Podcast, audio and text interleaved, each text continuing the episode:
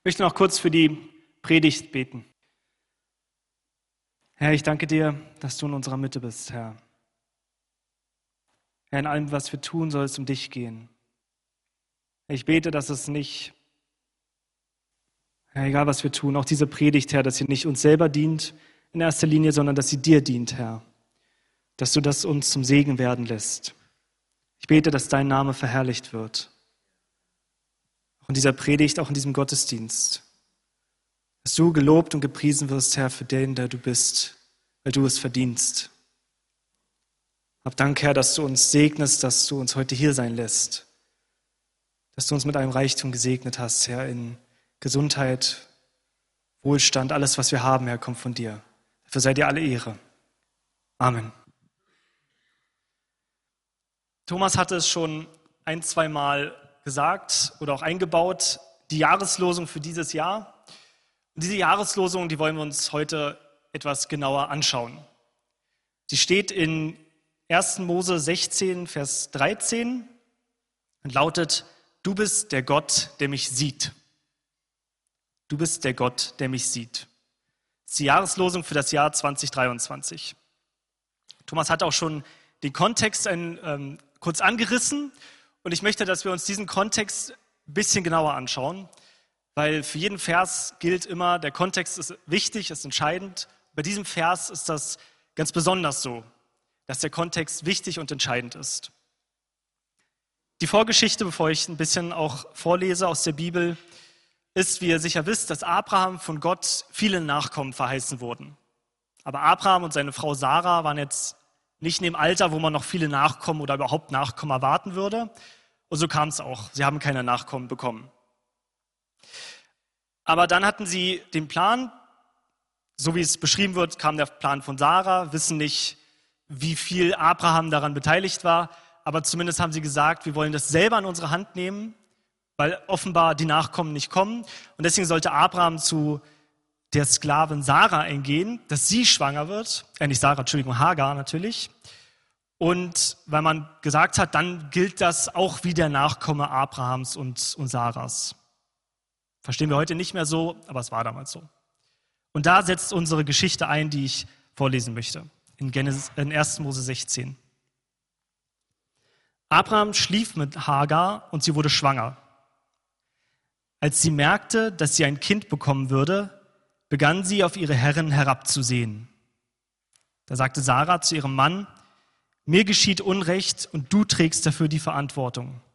Ich habe dir meine Sklaven überlassen. Seit sie weiß, dass sie ein Kind bekommt, verachtet sie mich. Ich rufe den Herrn als Richter an. Abraham erwiderte, sie ist deine Sklavin. Mach mit ihr, was du für richtig hältst. Sarah ließ daraufhin Hagar die niedrigsten Arbeiten verrichten. Da lief sie davon. In der Wüste rastete Hagar bei dem Brunnen, der im Weg nach Schur liegt. Da kam der Engel des Herrn zu ihr und fragte sie, Hagar, Sklavin Sarahs, woher kommst du, wohin gehst du? Ich bin meiner Herrin davongelaufen, antwortete sie. Da sagte der Engel, geh zu deiner Herrin zurück und ordne dich ihr unter. Der Herr wird dir so viele Nachkommen geben, dass sie nicht zu zählen sind. Du wirst einen Sohn gebären und ihn Ismael nennen. Das bedeutet, Gott hat gehört. Denn der Herr hat deinen Hilferuf gehört. Ein Mensch wie ein Wildesel wird er sein, im Streit mit allen und von allen bekämpft. Seinen Brüdern setzt er sich vors Gesicht. Hagar rief, habe ich wirklich den gesehen, der mich anschaut? Und sie gab dem Herrn, der mit ihr gesprochen hatte, den Namen Du bist der Gott, der mich sieht. Dieser bauliche Vers der Jahreslosung ist in einem Kontext einer ganz unerbaulichen Geschichte. Und deswegen war es mir wichtig, dass wir uns diesen Kontext ansehen. Du bist der Gott, der mich sieht. Es, es klingt wie, ein, wie einfach wie ein wundervoller Satz, den wir alle gerne sagen möchten und dem wir alle hoffentlich glauben. Aber wir müssen sehen, dort, wo der Satz gesagt wurde, ist eigentlich eine, eine Situation, von tiefstem Leid. Die ganze Situation ist eigentlich ist sehr unschön, wie ich vorgelesen habe. Sarah und vielleicht Abraham auch werden ungeduldig, weil sich Gottes Verheißungen nicht erfüllen. Daraufhin geht Abraham zu Hagar, die wird schwanger und wird überheblich und scheint es an Sarah irgendwie ausgelassen zu haben. Also sie scheint auf Sarah herabgesehen zu haben, weil die unfruchtbar war. Hagar ist hier also nicht ganz unschuldig an ihrer Misere, ist ja auch kein feines Verhalten. Aber Sarah lässt es dann wieder an Hagar aus, also rächt sich an ihr und Hagar flieht in die Wüste, weil sie es nicht aushält. Wir sehen ja eine Situation, die tief von, von Elend eigentlich geprägt ist, von menschlichen Leid und Elend. Da beginnt der Weg zu unserer Jahreslosung. Aber in diesem Elend hinein, da tritt der Engel Gottes. Da kommt Gott selber zu Hagar und stellt ihr zu Beginn zwei Fragen. Woher kommst du und wohin gehst du? Gott musste das nicht fragen, er kennt ja Hagar. Er sagt ja sogar Hagar, Sklavin Sarahs. Offenbar wusste er, wo sie herkommt.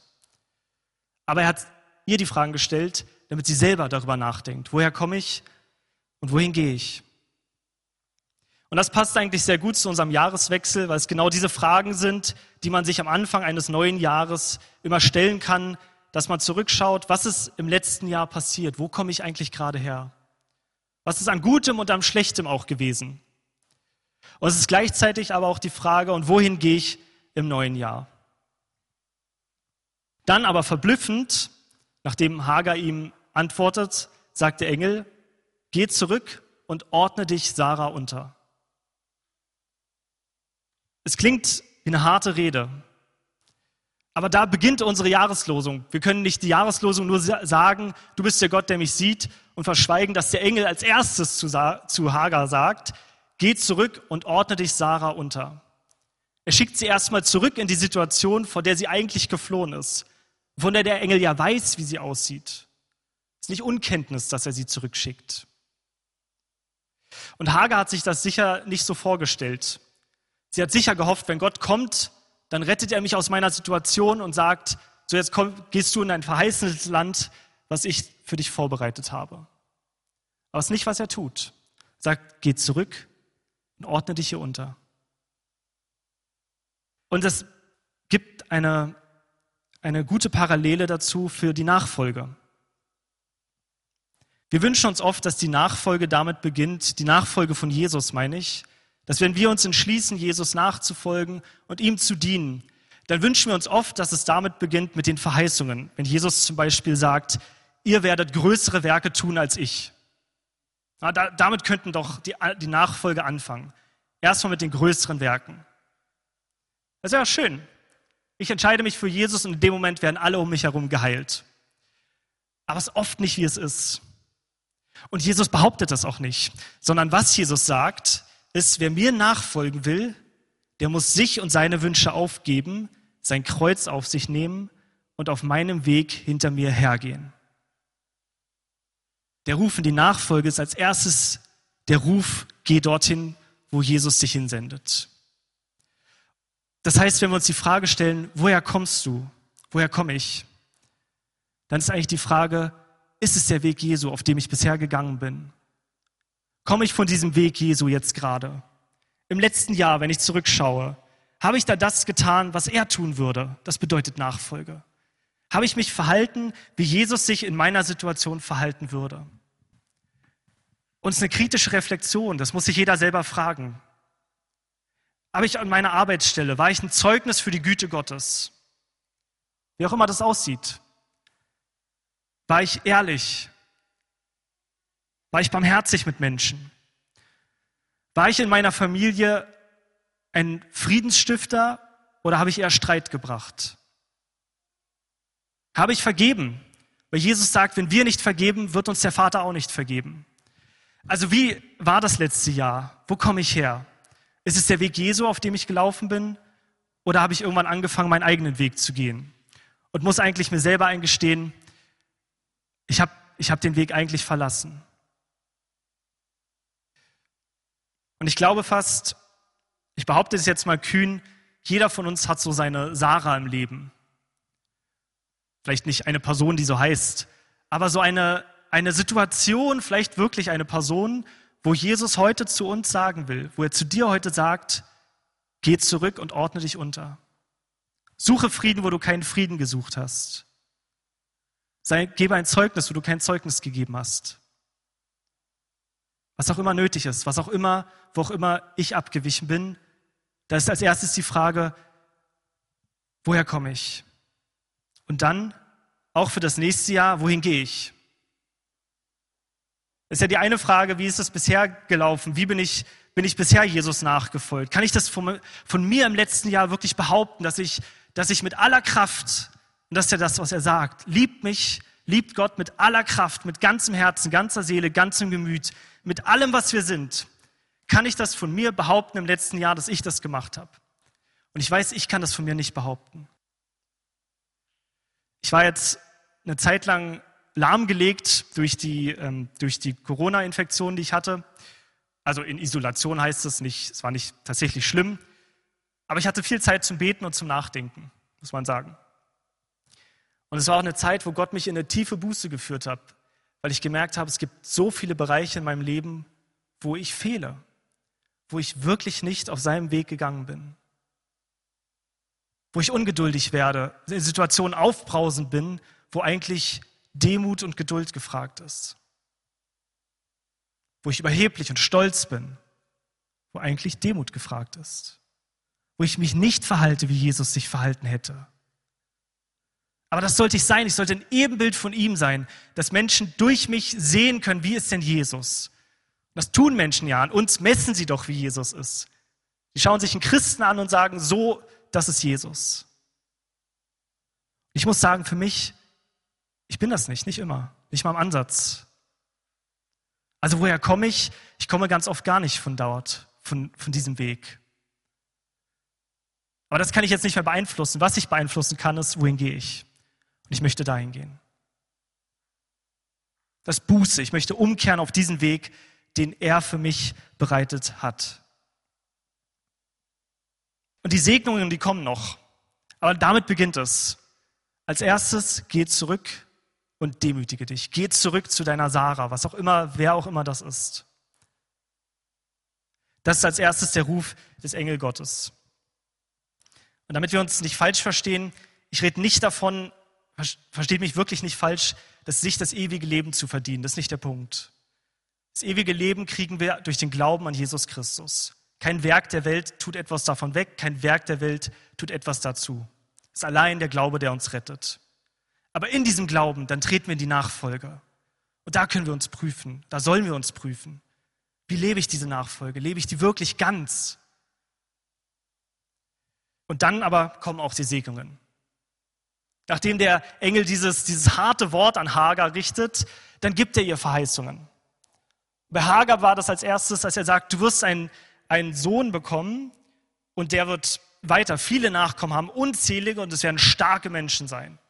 Er sagt, sie werden ihrem Feinden im Gesicht sitzen. Das ist ein komisches Wort. Das bedeutet nur, sie werden, sie werden standhalten auch gegen ihre Feinde. Er gibt dir eine, eine starke Verheißung und er gibt dir eine besondere Verheißung. Und genauso gibt auch Jesus uns besondere Verheißungen. Wenn er zum Beispiel sagt in Matthäus 6, Vers 33, sorgt euch zuerst darum, dass ihr euch Gottes Herrschaft unterstellt und tut, was er verlangt, das ist die Nachfolge, die wir eben hatten, dann wird er euch schon mit all dem anderen versorgen. Er kümmert sich um alles andere. Und ihr kennt den Kontext, in dem das gesagt wird. Das ist der Kontext, als Jesus sagt, sorgt euch nicht um morgen, Sorgt euch nicht um euer Essen, sorgt euch nicht um was, um eure Kleidung, ob ihr genug habt zum Leben. Trachtet als erstes nach dem Reich Gottes und alles andere wird euch dazugetan. Das ist das Versprechen, die Verheißung Jesu Christi an uns heute. An dich, wenn du ihm nachfolgst, gilt diese Verheißung. Und das ist gerade auch für uns heute wichtig. Vielleicht hätten wir uns früher nicht so Gedanken gemacht über Inflation oder was auch immer im letzten Jahr so wichtig war, ob wir genug Gas haben zum Heizen. Aber wir haben die Verheißung Jesu Christi, sorgt euch um das Reich Gottes zuerst und alles andere bekommt ihr dazu. Wenn irgendjemand das sagen würde, wäre das Schall und Rauch. Da könnten wir gar nichts drauf geben. Aber es ist der lebendige Gott, der uns dieses Wort gibt. Und deswegen können wir alles darauf bauen, absolut alles. Sorgt euch als erstes nach dem Reich Gottes und alles andere wird euch dazu getan werden. Das Interessante ist ja, dass diese Verheißung, die Hagar bekommt, ist eigentlich die Verheißung, die Abraham bekommen hatte für die Segenslinie durch Jakob, für seinen Nachkommen, den er dann mit Sarah hat. Und obwohl Ismael durch, diese, durch diesen Akt des Ungehorsams, des Unglauben eigentlich geboren wurde, trotzdem segnet der Engel Gottes Hagar. Was will ich damit sagen? Ich will damit sagen, es ist gar nicht so wichtig, wo du herkommst. Es ist gar nicht so wichtig, ob du, ob du alles richtig machst oder ob du auch Fehler machst. Gott kann auch den größten Fehler noch nutzen, um großen Segen dadurch zu bringen. Immer. Er ist absolut souverän in seinem Handeln. Nichts kann seinen Plan aufhalten. Er kann diese Verheißung geben und er kann sie auch erfüllen, egal wie unwahrscheinlich Situationen aussehen. Wichtig ist, dass wir uns darauf stützen. Wichtig ist, dass wir ihm vertrauen, dass es wahr ist, was er sagt wenn er uns dieses Wort gibt. Es wird euch alles andere dazu getan werden. Es ist mir wichtig, dass ihr das für dieses kommende Jahr auch hört. Sorgt euch als erstes um das Reich Gottes und ihr kriegt alles andere. Wie reagiert jetzt Hagar darauf? Man könnte jetzt eigentlich erwarten, dass Hagar empört ist, dass sie traurig ist. Warum soll sie zurück in diese furchtbare Situation? Sie ist in die Wüste geflohen macht man ja nicht aus Spaß. Das machst du nur, wenn die andere Situation noch schlimmer ist als die Wüste. Sie geht schwanger in die Wüste und dort sendet sie der, Geil, der Engel Gottes zurück. Und manche sagen auch, dass es hart ist von Gott. Manche sagen, dass es hier ein, ein besonders hartes Wort ist, ein unbarmherziger Gott, der dort spricht. Ist ja komisch, ne? weil Hagar sieht es nicht so. Hagar hat nicht gesagt, oh, ist aber, ist aber schwierig, ist aber schlimm. Hagar hat ganz anders reagiert. Sie hat gesagt, du bist der Gott, der mich sieht. Da sind wir bei der Jahreslosung. Ist ein bisschen weiter Weg, aber mir ist wichtig, dass wir sehen, was für eine, aus was für einer Situation wir eigentlich dieses Wort gesprochen wurde. In diese Situation, in der Hagar steht, da sagt sie, du bist ein Gott, der mich sieht. Sie versteht, und ich hoffe, das sehen wir auch, wenn wir in der Nachfolge sind, da klingt es auch erstmal hart, wenn Jesus sagt, was ich vorgelesen hatte, wer mir nachfolgen will, muss sich und seine Wünsche aufgeben, sein Kreuz auf sich nehmen und auf meinem Weg hinter mir hergehen. Das sagt Jesus zu uns. Wer, wer ihm nachfolgen will, der muss das tun. Und es klingt erstmal wie ein hartes Wort. Aber wenn wir Jesus kennenlernen, wenn wir ihn sehen, so wie Hagar den Engel Gottes gesehen hat, dann dürfen wir wissen, es ist ein Wort der Barmherzigkeit, es ist ein Wort der Gnade. Weil wir wissen dürfen, sein Weg ist garantiert der bessere Weg. Wenn Jesus uns sowas sagt, dann nicht zu unserem Schaden. Ist nicht damit, damit es uns schlecht geht, sondern weil er uns, weil er uns segnen möchte, weil er möchte, dass es uns gut geht. Dafür gibt er uns Verheißung, dafür gibt er uns Forderungen auch, Gebote. Die, die Jesus nachfolgen, die wissen, dass die Nachfolge ein Geschenk ist, dass sie es jeden Tag erleben dürfen, das ist ein Gnadengeschenk Gottes an uns. Gott braucht unsere Nachfolge nicht. Es ist nicht unser Geschenk an ihn, es ist sein Geschenk an uns. Nicht andersrum. Was bringt jetzt das neue Jahr? Als erstes bringt es uns zwei Fragen. Die erste Frage, woher kommst du? Und die zweite Frage, wohin gehst du? Woher du kommst, kannst du nicht mehr beeinflussen, kannst es nur feststellen, dich prüfen, deine Nachfolge prüfen. Wohin du gehst, aber das kannst du beeinflussen. dich entscheiden in den Punkten, wo du vielleicht von der Nachfolge abgewichen bist, wieder dorthin zurückzugehen. Als zweites bringt uns das neue Jahr den Ruf von Jesus, komm und folge mir nach. Wer oder was auch immer deine Sarah ist. Du weißt es sicher. Du brauchst wahrscheinlich nicht die Stimme vom Himmel, du brauchst wahrscheinlich nicht die Schrift an der Wand. Meistens ist es relativ einfach zu sehen. Die Sachen, die wir wissen eigentlich, dass wir sie tun sollten und nicht tun wollen. Und wir haben drittens die Verheißung, alles andere wird uns zufallen. Es gibt einen lebendigen Gott, der uns diese Verheißung gibt. Das ist wichtiger. Die kommt von dem lebendigen Gott selbst. Und das ist auch der Gott, der dich und mich sieht. Amen.